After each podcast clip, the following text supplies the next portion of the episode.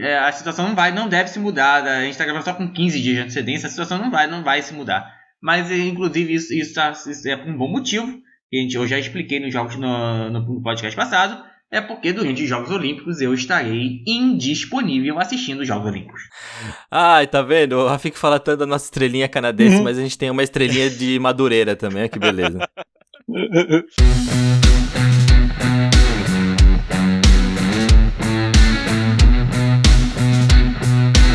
Bom dia, boa tarde, boa noite. Para você que está chegando agora, meu nome é Felipe Clemente e está começando mais um Agência Dynasty. A agência mais fantástica para os seus negócios em Dynasty, em Fantasy Football. Fala de jogadores, falar de seus times. Vamos aprender um pouquinho, vamos melhorar também um pouquinho e é isso aí, importante. Ao meu lado, nessa gravação maluca aqui, quem já tomou um esporro antes da hora, mas está aqui com a gente. Bom dia, Henriqueta. Como vai? Tudo bem? É, né? Um dia a gente tá bem, outro dia a gente tá mal, né? No podcast passado eu fui elogiado pelo chefinho supremo, o melhor jogador de Dynasty da história, e agora eu comecei tomando esporro porque esqueci de botar no mudo, né? É a vida, é a vida. É uma altos e baixos, uma montanha russa de emoções, assim como nosso fantasy. Poxa vida, aí sim. E você, Rafik? Bom dia, tudo bem? Como vai? Oba, meu povo, aqui mais uma vez. Gente, eu, eu não aguento a falsidade do Henrique, mas vamos lá, que nós temos muita coisa de fantasy para falar. Se no podcast passado nós falamos de running back, running back, running back, agora vamos fazer o outro lado da moeda, que é o wide receiver tight em que não tem a arapuca, mas a gente pode otimizar o nosso draft. Peraí, peraí, é, é, eu tô também aqui junto do maior especialista em Jogos Olímpicos do Brasil, né? Pelo amor de Deus, justiça seja feita. Você não vai nem querer responder a falsa, que você é mais falso que uma nota de 3 reais? Não, é tudo verdade. Eu não tô mentindo em nenhum, nada do que eu falo. Eu, hein? Ideia que as pessoas têm. Posso chamar o João então? Você ia falar alguma coisa, Rafik? Não, é, é melhor não falar pra não falar besteira, né? Ai, beleza. E para finalizar, com chave de ouro, bom dia, João. Como vai? Tudo bem? Bom dia, Felipe. Tudo bem, cara. É, estranhamente, eu tô me sentindo da mesma forma que eu tava me sentindo semana passada. Com ressaca. isso é bom, isso chama consistência, João. É importante isso aí. Beleza, você, não, você deu spoiler já do que a gente vai falar hoje, Rafik? Deu, né? Dei, afinal de contas o roteiro sempre é esse, né? Que na minha introdução eu sempre dei o spoiler, né? É isso que a gente tá combinado, inclusive. Ah, tá. Então beleza. Então, Paulinha, chama a vinheta aí, vai, vamos começar.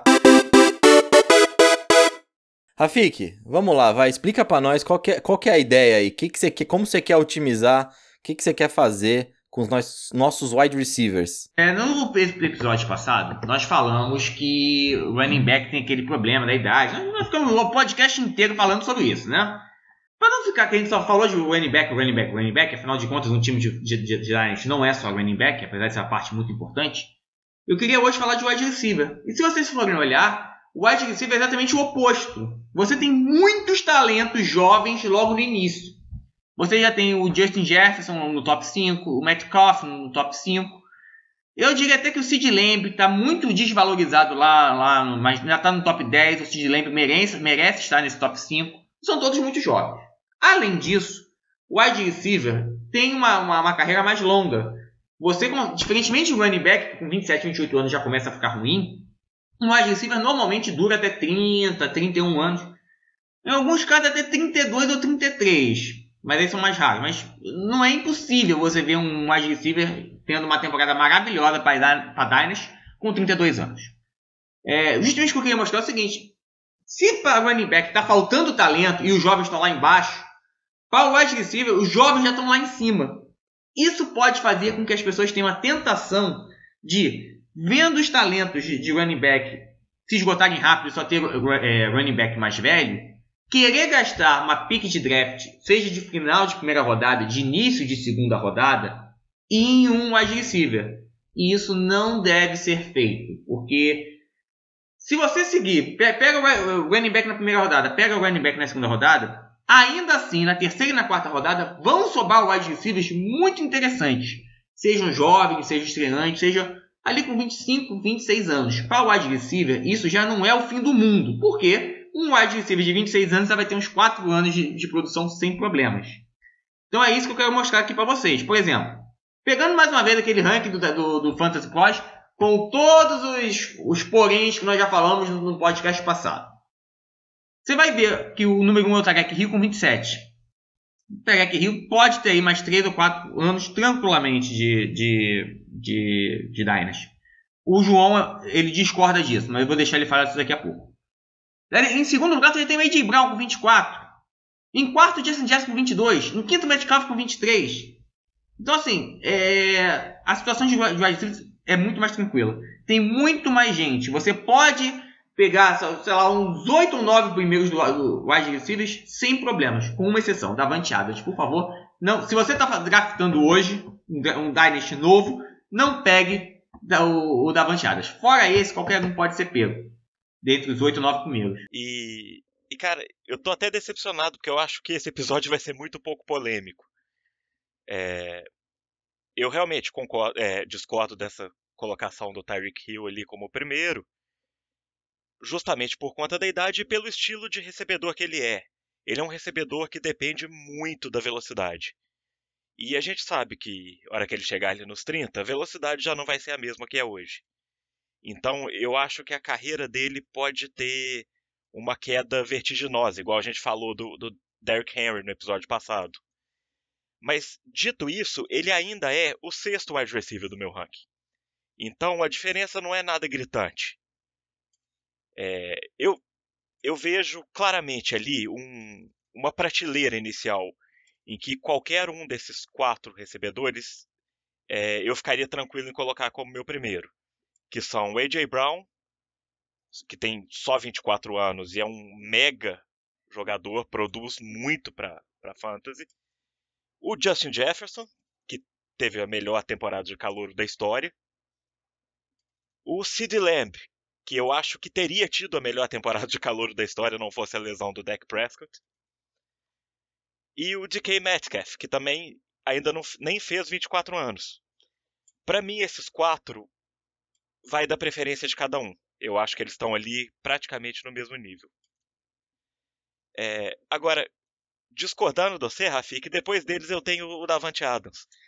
Porque o Davante Adams, ao contrário do, do Tyreek Hill, eu acho que ele vai envelhecer bem.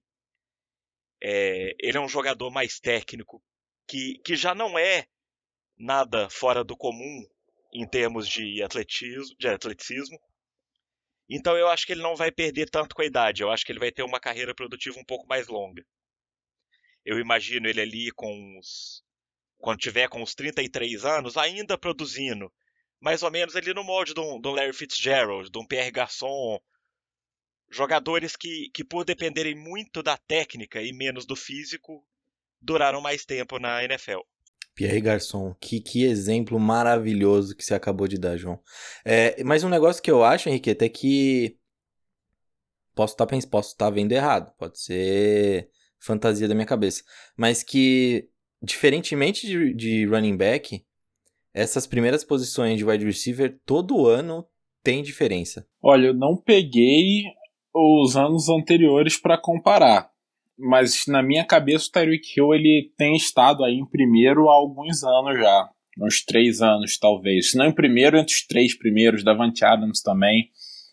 É, posso estar errado agora, né? Mas eu acho que esse ano a gente teve uma mudança muito grande, porque teve o A.J. Brown se firmando, teve o Justin Jefferson, né, um calouro com produção de, de melhor wide receiver da liga até, né, e teve DK Metcalf mostrando que o primeiro ano dele também não foi é, não foi é, por acaso, né, e a gente teve as quedas. Eu acho que esse ano a posição de receiver está mais em fluxo que o normal, porque o Michael Thomas caiu muito no ranking de de Dynasty, já que perdeu o Drew Brees. É, o, acho que tanto o Chris Godwin como o Mike Evans caíram muito porque para fantasy talvez dê para dizer que os dois desapontaram um pouco, já que Tom Brady joga bola para todo mundo. É, até o, os dois de Denver, né, que são novos, o Cortland Sutton e o Jerry Judy, eles estão bem lá embaixo porque, ah, bom, Denver continua sem descobrir é, que precisa ter um quarterback, né? Então, eles continuam tentando jogar sem quarterback lá. É, e por aí vai. Eu acho que esse ano tá mais em fluxo essa, esse ranking do que o normal. É, mas eu tô com o, João nesse, nesse nessa posição aí. Eu acho que o Tyreek Hill também não vai envelhecer bem. É isso aí, ele depende muito do, da velocidade dele, da agilidade, do físico. Que é físico não no sentido Julio Jones de físico, né, tamanho, mas na condição física dele. E são coisas que caem mais rápido. É, eu acho que eu também eu teria medo do Tyreek Hill, a menos que eu quisesse ganhar agora, porque um ano ele com certeza tem, talvez dois, acho que tem dois. Depois disso já não sei. É, então assim, para começar uma Dynasty eu não pegaria ele. Agora, se eu quero ser campeão, eu acho que ele talvez seja o melhor wide receiver ainda ou segundo melhor aí, junto do Justin Jefferson e DJ Brown. Só que já que os dois falaram do Tarek Hill, eu quero só fazer um contraponto. Por que, que eu acho que o Tarek Hill vai, vai, vai, se manter? É claro, o Tarek Hill depende muito da velocidade dele, eu não discordo disso. Porém, o Tarek Hill também tem uma técnica muito boa. Quando é necessário, quando eventualmente a, a explosão do Tarek Hill não dá certo, e existem defesas que conseguem segurar isso, o Tarek Hill ele recebe vários passes ali na, na, zona do slot, uma zona mais técnica do que de velocidade. Ele tem técnica. É, porque no Kansas City isso fica um tanto quanto encoberto, porque o, o, recebedor, o recebedor desses passes curtos da técnica hoje é o Travis Kelsey. Só que o Travis Kelsey já tem 32 anos, já está nos últimos anos, e acho que daqui, a 2, 3 anos provavelmente não vai ser mais o Tyrande de, Kansas City. É, e o Tarek Hill pode tranquilamente fazer esses passes. Porém, ao mesmo tempo, é, eu acho que nós estamos com a cabeça muito do século XX. É, o Tiger Hill é um wide receiver, não é um running back. Ele não recebe tanta porrada. Então, a queda não é tão drástica. Não vai ter uma lesão ou alguma coisa do gênero. E nós já vimos, antes da revolução... Agora vou, vou para o atletismo, tá? Antes da revolução Usain Bolt, que mudou completamente o biotipo de um corredor de 100 metros rasos, eu não vou entrar aqui em detalhes dessa revolução, apenas vou dizer que o, o Bolt revolucionou. O, o, corredor prototípico de 100 metros rasos, ele tinha exatamente o corpo do Tarek Hill. Um pouco baixo, não tão alto, e bem, bem carrancudo, né? aquela, coisa bem musculosa, aquele tanque. O Bolt é que mudou isso, revolucionou isso. Mas, se você for olhar, o Tarek Hill ele tem exatamente esse perfil do, velo, do velocista pré-Bolt. E já no, no final, da, no início da carreira do Bolt, nós vimos esses velocistas pré-Bolt mantendo a velocidade até os 32, 33 anos. Vou dar um grande exemplo da Zafa Paulo, que era o grande rival do Bolt em Pequim 2008. É tão distante que as pessoas esquecem. Hoje, com a tecnologia de hoje, com o que a gente sabe de nutrição, com o que, que a gente sabe de corpo humano, é mais fácil de um jogador, de uma pessoa qualquer, e com certeza um jogador de futebol americano também, manter a velocidade dele com 30 ou 31 anos. Por isso eu acho que o Tyreek Hill não vai cair tanto. Vão saber dosar o corpo dele, vão saber cuidar do corpo dele para ele manter a velocidade até os 30 anos. Ele tinha que cair para cadeia, isso sim. Mas enfim, isso é. Deixa quieto eu. é, só para dar uma informação aqui, o Henrique falou do, do ranking ano passado. No ADP do ano passado, os três primeiros wide receivers selecionados eram Michael Thomas, Tyreek Hill e Davante Adams. Ou seja, não mudou. É, só mudou por causa do Michael, do Michael Thomas, porque além do, das trocentas lesões que ele teve ano passado, ele perdeu o quarterback. Mas se o Michael Thomas tivesse tido um ano minimamente ok, esses seriam os mesmos três primeiros colocados. E o Michael Thomas é um ótimo exemplo também de produção baixa, não só por causa de lesões, mas também pela treta com o seu próprio quarterback. A importância de você ver o, o cenário por trás dos negócios também aí, ó. Voltando lá no podcast número 1, um, que a gente também falou disso. É, sim, mas não. Sim, todo mundo sabe da treta do Michael Thomas com, com o Drew Brees. O Brees falou muita besteira no, no, no Twitter, especialmente ali no início do ano, na, na naquela época dos protestos contra o, o, a morte do George Floyd, etc. Mas, por exemplo, o Alvin Kamara também falou e jogou bem com o Drew Brees. Né? O, o problema do Michael Thomas é, é além do, do, do, do Brees apenas, cara. Tem, tem coisa aí que a gente não sabe. Mas o problema vai além de só ser uma treta com o Drew Brees. Ah, não, a gente sabe. O, o problema do Michael Thomas ano passado foram as lesões. Ele jogou, já não me lembro exatamente qual lesão foi, mas ele estava completamente detonado a temporada inteira, inclusive quando estava em campo. Matou. É isso. É... voltando ao podcast, a gente, fala, a gente falou. Ah, foi bom, acho que esse debate sobre Tarek Hill é interessante. É, cai naquela história dos jogadores que. Ah, diferentes perspectivas sobre jogadores, é normal, tá? Por isso que o podcast é feito a quatro, não é feito se fosse isso, era só o João falar, falar aqui sozinho tudo que ele sabe. É... Mas o que eu quero mostrar aqui claramente é o seguinte: apesar você tem Track Hill, Brown, Adams, mas eu quero ir um pouco mais abaixo. Se você for para baixo dos 10 primeiros, por exemplo, hoje, de novo, estou pegando como, como apenas referência o ranking do, do Fantasy Pros, apenas por uma questão de vamos ver como que os outros estão pensando. O Michael Thomas está em 11, Terry McLaren em décimo, Jamar Chase em décimo segundo, Allen Robinson em décimo terceiro. E aqui um asterisco. Cuidado, gente. Lembre-se que Justin Fields vai entrar nesse back em algum momento do ano, porque eu não acredito que o ano vai terminar com Justin Fields no banco de reservas ainda. Não é possível. É, o, o, Justin Fields vai entrar e quando o Justin Fields entrar, o Allen Robinson pode explodir. J.D. Moore em 14, Chris Godwin em 15, T. Higgs em 18, John T. Johnson em 21, Courtland Suntos tem muito talento interessante. Gente que tem potencial, tem problemas, tem riscos, claro, tem riscos. Mas o que eu quero dizer? Vai para o running back e vê quem é o running back 20 da, do ranking. Vê quem é o running back 23 eles não têm um décimo do potencial de todos esses caras que eu falei. Então, gente, é por isso que a gente fala que nas, nas, nas 10 ou 15 primeiras picks tem que ir de running back. Porque depois a queda é gigantesca. Enquanto para o wide receiver, essa diminuição de talento do, do pico para o meio é muito mais, mais baixa. Então, assim, Lota de, de wide receiver. Pega dois. Se você conseguir três picks de. Três picks entre os, entre os 15 primeiros, vai de três running backs. Porque aí, se um der errado, você tem outros dois.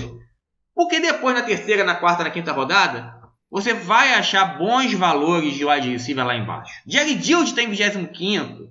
É...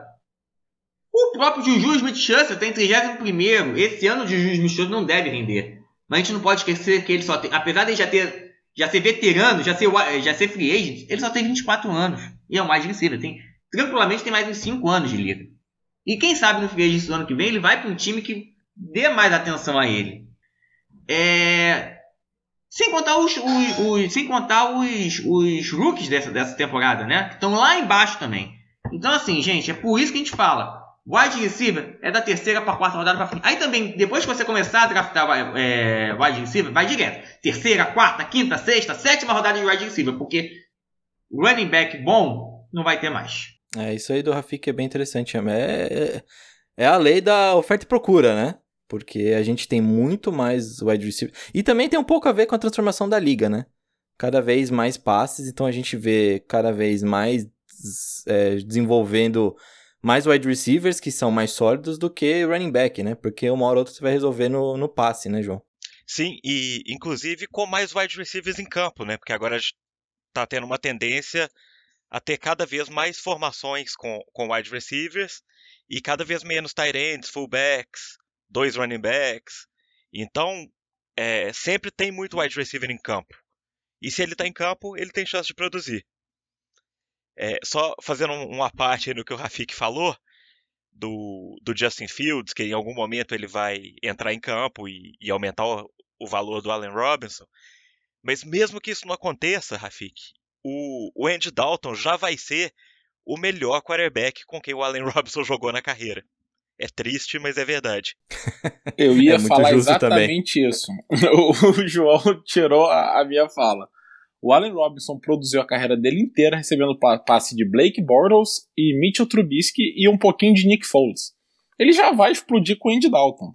É... E o Nick Foles já era bom demais também para ele. É, o Nick Foles já era o melhor quarterback que ele recebeu passe na vida, né? Você ver o nível. E, e assim, o Allen Robinson ele tem 27 anos, ok? É um pouco mais velho aí, mas assim, já tem idade do, do Tyreek Hill, né? Mas ele para mim tá na categoria de que envelhece melhor, que ainda tem uns 4, 5 anos pela frente. E ele vai ser free agent ano que vem. Então, ele pode voltar para Chicago ou ele pode escolher um time. E é a situação do Juju, né? Quando você pode escolher um time, você imagina que vai ser um time que seja bom para você receber bolas, né? Então, acho que o Allen Robinson é um cara que eu eu escolheria mais na frente do que ele tá sendo agora. O Juju vacilou então, né, Henrique? Até isso você quis dizer, né? Por quê? Porque a situação Ah, de, de voltar? de wide receiver é, em Pittsburgh ele não vai ser tão boa esse ano, né? Não, mas aí, bom, a gente não sabe o quanto de ofertas que o Juju teve, né? A gente sabe que o Chiefs ofereceu oferta pra ele, ele não foi. Ninguém entendeu. Ah, é o Chiefs? Essa eu não sabia, não. Mas Assim, também Tem o Chiefs rumores, tem né? alvo, né? É, é. O- mas de qualquer jeito, ele assinou esse contrato de um ano e ano que vem ele é free agent de novo. E, e ele foi esperto de assinar esse contrato de um ano porque o cap deve subir de novo ano que vem, né? Não, o, o cap não vai subir, o cap vai explodir. Eu acho, eu acho que, que, dentro do possível ele fez o melhor. Fez um contrato ruim, mas para um ano só. Aí o, o salary cap vai aumentar bastante porque o- os novos contratos de televisão saíram no valores absurdos que eu achava que não ia sair. Eu cheguei a falar isso no Zone Cash aqui, é, mas errei. É, saiu no valor absurdo. O salary cap deve aumentar 35 milhões para cada time ano que vem. E aí vai ter espaço de sobra para o Juju ter um contrato que ele quer em outro lugar.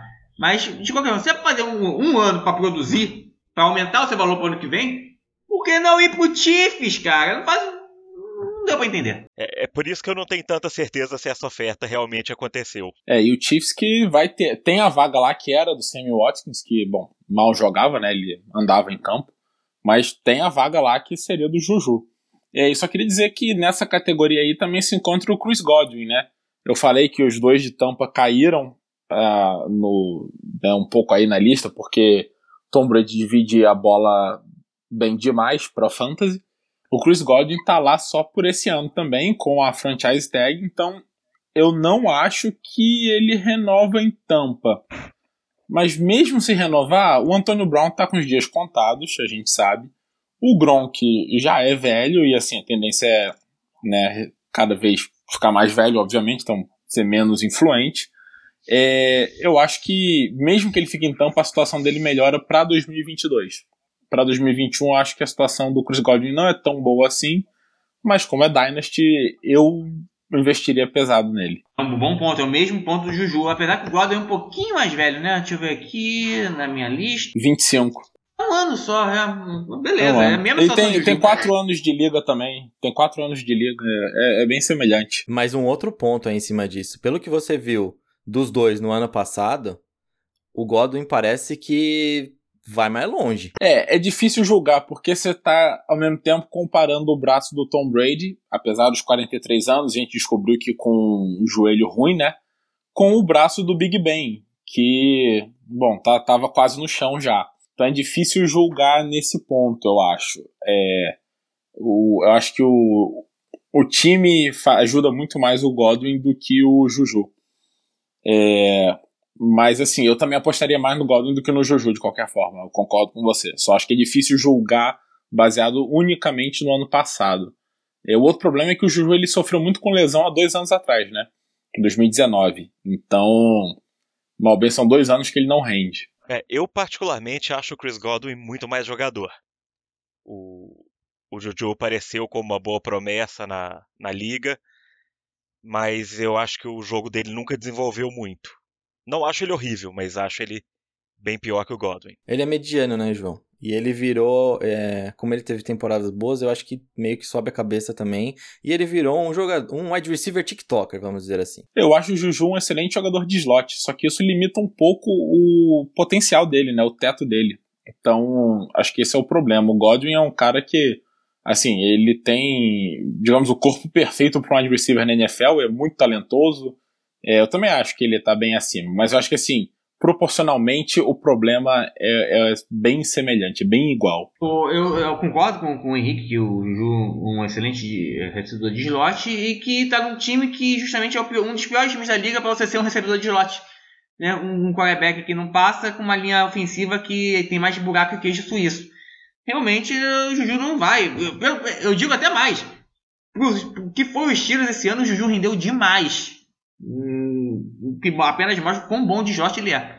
Mas eu, eu particularmente acho que é, ele, ele não tem o potencial do Godwin, mas ele tem um, um- um piso melhor que o Godwin, estando num time normal, tá? Não no Steelers. É, falando isso pensando que ele, entra- ele vai entrar num Raiders ou algum outro time da vida ano que vem. É, o Juju é aquele cara que vai sempre te dar 10, 12 pontos por, por jogo. Dificilmente ele vai te dar 20, 25, 30. Enquanto o Godwin é aquele cara que vai te dar 35 num jogo e 0 no outro. É, é, para mim, essa é, é, é, a minha visão. Bom, acho que já falamos bastante de, de, de é, wide receiver. É, vamos só para dar aquela guaribada geral, dar uma passada em Tyrande e quarterback para encerrar o Fantasy. O Fantasy não, o podcast. É, é uma posição que também é um pouco capciosa. Por quê? Quem acompanha universitário, quem acompanha high school, esses caras que, que, que gostam de fazer scout e tudo mais, dizem que nós vamos ter uma, uma revolução na posição de Tyrande nos próximos anos. Que o Kyle Pitts é, é apenas a ponta do iceberg. Ele é o primeiro de uma série de vários que vem aí nos próximos anos, que são muito mais atléticos, que tem muito mais estilo de wide receiver e que vão dominar a liga dentro de 4 ou 5 anos. Eu, não, eu vou ser sincero, eu não acompanho tanto o Universidade High School para dizer se isso é verdade ou não. O que eu posso dizer é que sim, é, é, é uma posição que tem um, uma, uma, diferença entre os primeiros e o resto muito grande.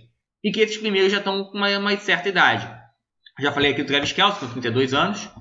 George Kittle tem 27, mas está meio que se tornando injury prone. Darren Waller, 28. Né? Então, assim, se realmente vier essa, essa nova geração, é, revolucionando a posição. É uma posição que pode mudar completamente de, de, de status em dois, três anos. De forma que a, a dica que eu posso dar é, na dúvida, deixa pro final também. É, eu acho que essa evolução a gente já, já tá vendo de uma forma ou outra, porque é o que o João falou, né? É, a gente já tem muito mais recebedores espalhados e cada vez mais o Tyrande também vai ter que ser obrigado a ser um grande recebedor e, e não só um mero bloqueador, né? Exatamente, Felipe. A gente já tá vendo isso acontecer. O, e eu acho que o melhor exemplo disso é o Darren Waller, né? Que foi o Tyrande 2 ano passado. Ele não é um Tyrande, ele é um, um wide receiver convertido, que, claro, hoje tem a nomenclatura de Tyrande, mas que não joga ali fazendo aquele papel do Tyrande de bloquear e receber. Ele é um recebedor que alinha próximo à linha ofensiva. E, e, temos vários outros exemplos aí acontecendo já na, na NFL. Ele é o mais claro, mas a gente vê, por exemplo, o Irv Smith em Minnesota, ele quase não é usado para bloquear. É, o Logan Thomas em Washington, que era praticamente um wide receiver também. Isso o Ivan tá... Ingram, porque não sabe bloquear, nem receber. Nem jogar futebol americano. Opção, né? Isso, esse, esse aí não sabe fazer nada, né, Henriqueta? ele sabe passear em campo e tem um cabelo estiloso. E, e, a gente tá vendo também agora até wide receivers fracassados tentando renovar a carreira como tight né? O Kelvin Benjamin, o, o Jordan Matthews vai tá tentando agora também se transformar em tight É, é, porque é outra posição. Mudou muito do que era o tight de alguns anos atrás. É, eu, eu acho que é, é um exagero chamar de uma grande revolução. Eu acho que é isso que vocês estão falando, é a continuação dessa tendência. Se você parar para pensar, desde o Gronk, que o Gronk para mim foi uma baita revolução. É, eu não acho que o Kyle Pitts vai gerar uma revolução maior do que o Gronk gerou há o quê? 10 anos, 12 anos atrás.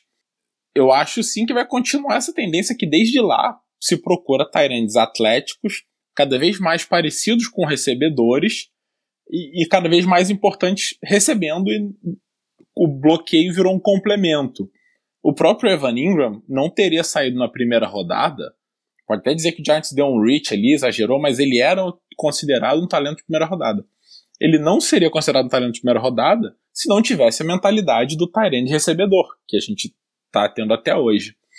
Então acho que assim, o Kyle Pitts vai continuar essa tendência e que é, a tendência é ser cada vez mais desse jeito. Sim, eu não acho que dá para traçar até o Gronkowski isso, porque o Gronkowski é um excelente é, bloqueador também. É um monstro recebendo, mas ele é um Tyrant completo. Assim como o Travis Kelsey, o George Kittle. É, se for para pegar alguém daquela época que começou isso, talvez a gente tenha que ir pro Jimmy Graham. O Jimmy Graham era praticamente só um recebedor também. Ele, inclusive, tem vários, vários vídeos dele tirando o corpo na hora de bloquear. Eu passei muita raiva com isso como torcedor do Saints. E eu vou adicionar um negócio aqui, é, João. Eu lembro que quando o Colby Fleener sai dos Colts pra ir pro, pro Saints, é outro típico jogador que só sabia receber e não sabia bloquear. É, a ideia acho que era bem essa mesmo, arrumar um novo Jimmy Graham, só que escolheram um que, que também não sabia segurar a bola. boa, boa. Não, bem lembrado, realmente. É que o Gronk a gente esquece, né, que ele é um ótimo bloqueador, porque para mim ele é o melhor Tyrande da história. Mas é, essa é opinião pessoal minha, enfim. No, falo só no auge, não uma carreira completa, porque ele teve várias lesões, mas enfim. É, realmente a gente esquece disso. Mas eu acho que essa tendência é o que está continuando. E assim, o próprio Noah Fent, que a gente não falou ainda, mas ele tá esquecido porque ele tá em Denver, que, como eu falei na parte dos recebedores, não tem quarterback. O Noah Fent tem problema de bloqueio, foi draftado lá no alto e eu acho que seria um excelente jogador se ele tivesse alguém que soubesse passar a bola para ele. É, o que, que você, Henrique, você, João e você, Felipe, fariam se vocês fizessem um start draft hoje em relação à posição de tight Isso eu falei a minha opinião, eu, eu deixo pro final. Eu vou pegar os running backs eu vou pegar meus wide receivers e deixo o Tyrande pro final, porque eu acho que tem bons talentos de, de, de que não vão sair cedo. O próprio Noah Fent, Ives Smith Jr., Logan Thomas. Mas o que, que vocês fariam? O que eu faria? Se não for uma liga Tyrande Premium que, que dê realmente um bônus muito grande pro Tyrande, ou uma liga de dois Tyrands, é, eu faço igual você. Eu deixo lá pro final e, e, inclusive, tem um, um, alvo que eu tenho buscado em todas as minhas ligas, que é o Adam Troutman, Tyrande de New Orleans. É, eu acho que, a, que o breakout dele esse ano é inevitável, porque ele vai ter muito target disponível. Ele é um jogador completo desses Tyrants clássicos. Ele, inclusive, foi considerado pelo Pro Football Focus o melhor bloqueador da temporada passada. E, e ele foi um mega produtor no, no college. Claro, ele jogava numa universidade minúscula, ele jogava em Dayton. Mas ele era sozinho o ataque de Dayton. E, e eu me lembro que ele se destacou completamente no Senior Bowl, dominando todos os outros Tyrands. Então eu acho que o breakout do Adam Trotman vai acontecer. E hoje você consegue ele, no, num draft inicial, lá para o 11, 12 round. Isso se você gostar muito dele. Então eu sempre prefiro esperar também com Tyrands. É, e analisar a situação, né, de, deles explicar a situação deles. É, eu tô parecido com vocês, a minha única exceção é que no fim da segunda rodada, se o Kyle Pitts estiver sobrando, eu pegaria ele. Só que provavelmente ele não vai estar tá sobrando, porque numa Dynasty as pessoas correm em cima dos calouros e jogadores de segundo ano aí. Mas se ele sobrasse para o fim da segunda rodada, eu pegaria porque eu poderia pegar no início da terceira, você está escolhendo no fim da segunda, você está escolhendo no início da terceira, né? Já que o draft normalmente, bom, diria que em qualquer inicial vai ser o Snake, né, que vai e volta. É, e aí, na da terceira, você pega o seu segundo running back. É, então, essa seria a minha exceção. Tirando isso, eu também esperaria. Eu poderia até pegar, talvez lá pela sexta rodada, se sobrasse o Noah Fent ou o Dallas Goddard. Eu acho que o Dallas Goddard é até mais, porque eu acho que ele vai render bastante no Eagles. É, ele é um cara que eu gosto muito. É, na sexta rodada eu poderia pensar em pegar algum desses do. talvez o segundo tier de Tyrants aí, né? Se pensar que o primeiro é Travis Kelsey, é, George Kittle, Kyle Pitts e Darren Waller. Vai, vão sair mais, mais cedo. Se o seguinte cair ali, Hawkinson, Mark Andrews, Noah Fent, é, Dallas Goddard cair até uma sexta rodada, eu acho que eu pegaria. Se não, eu também espero até o fim. E aí tem um grupo junto com o Troutman que o João falou de Cole Kmet, o Tyler Higby até, que eu acho que vai render no Rams agora que ele é o único Tyrande lá. É, o Blake Jarvin do Dallas Cowboys também acho que pode render bem. É, se você apostar no Pat Fryermuth, que é o Tyrande que o Steelers draftou, e que é um bloqueador, mas ele vai jogar. Então, como ele vai jogar e vai estar em campo, ele pode ter um rendimento legal. Eu ficaria nesses aí, lá pro décimo round, enfim.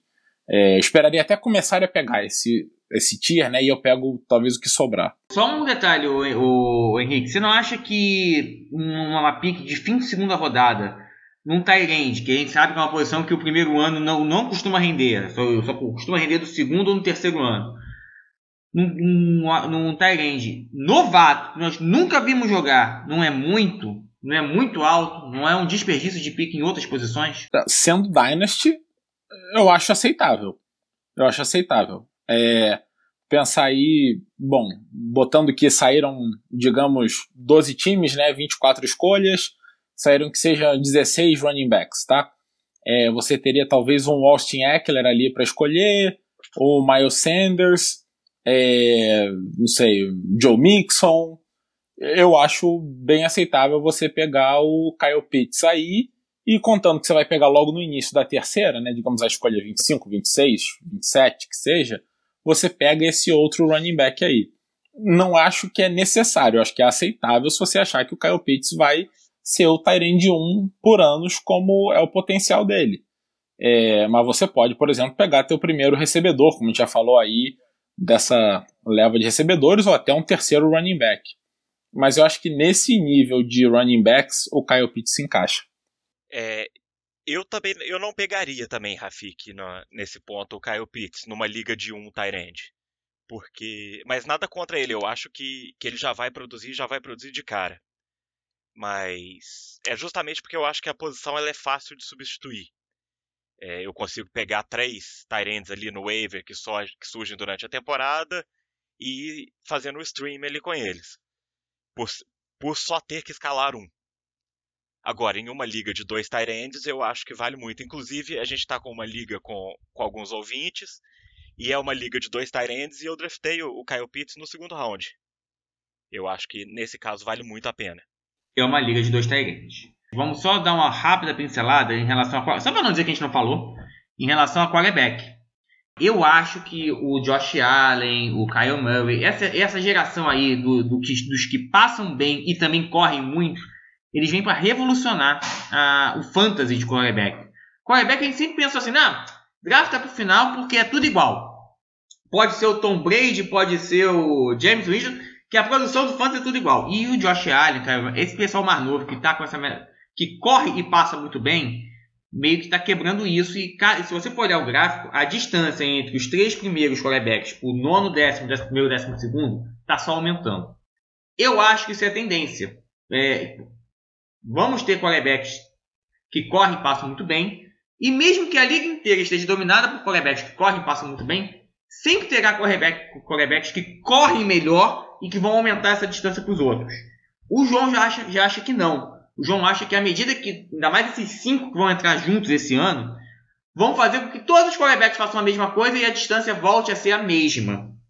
Então eu acho interessante, dentro da minha visão, acho que pegar um Patrick Mahomes, um Josh Allen, um Kyle Murray na quinta ou na sexta rodada, tá muito bom. Porque são jovens, tem muito tempo e você não deve se preocupar com o quarterback por muito tempo, se você draftar um desses. O João já acha que não, que é desperdício, deixa para o final do mesmo jeito, porque esses novos vão igualar todo mundo e vai ficar uma posição, entre aspas, barata do mesmo jeito. Sim, é uma. Claro, quem não quer ter o, o Josh Allen no seu time de, de fantasy? O problema para mim é o custo de oportunidade. Quem você deixa de pegar enquanto você está pegando ele? E comparando, por exemplo, com o custo de oportunidade de pegar, sei lá, um, o Justin Fields, ou. Se bem que o Justin Fields e Dynasty ele tá saindo muito cedo também.